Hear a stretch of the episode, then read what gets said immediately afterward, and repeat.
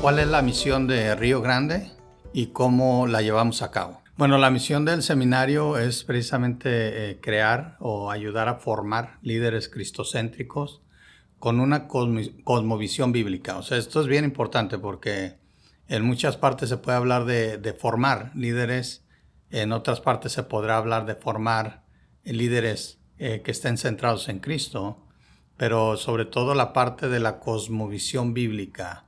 No solamente queremos eh, personas que tal vez actúen y piensen como Cristo, lo cual es súper bueno, pero que sea todo basado en la Biblia, o sea, no en lo que yo creo, no en lo que otros dicen, sino que ese, ese actuar, ese pensar, eh, provenga directamente de las escrituras. Entonces por eso es líderes cristocéntricos con una cosmovisión bíblica y que todos nuestros líderes tengan una, visión global de la iglesia. Eh, no solamente eh, su país o el país donde viven, pero también que estén conscientes de lo que pasa en el mundo en cuanto al Evangelio, la palabra de Dios.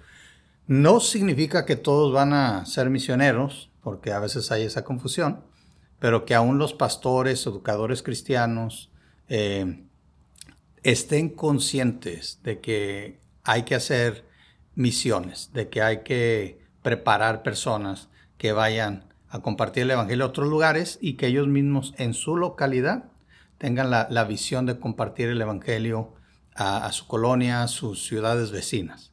Entonces, básicamente esa es la visión. Ahora, ¿cómo lo logramos? Bueno, precisamente como creemos que debe tener cada, cada creyente, cada líder cristocéntrico, una cosmovisión bíblica, o sea, la manera en que ve el mundo, los lentes a través de los cuales ve el mundo, tiene que ser a través de lo que es la palabra de Dios.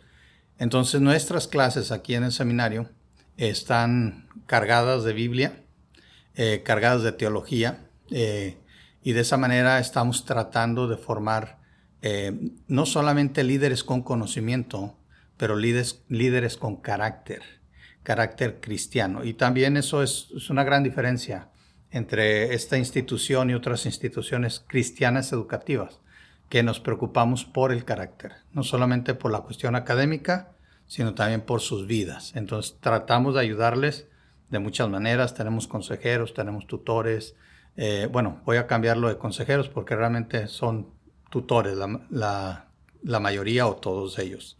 Entonces eh, tenemos esta tutoría personal y esto lo manejamos a nivel individual también. Entonces trabajamos individualmente. Claro, si las, los, los chicos, las chicas no se acercan a nosotros, a veces es difícil, pero una vez que ellos vienen, tratamos de ayudarles lo mejor posible.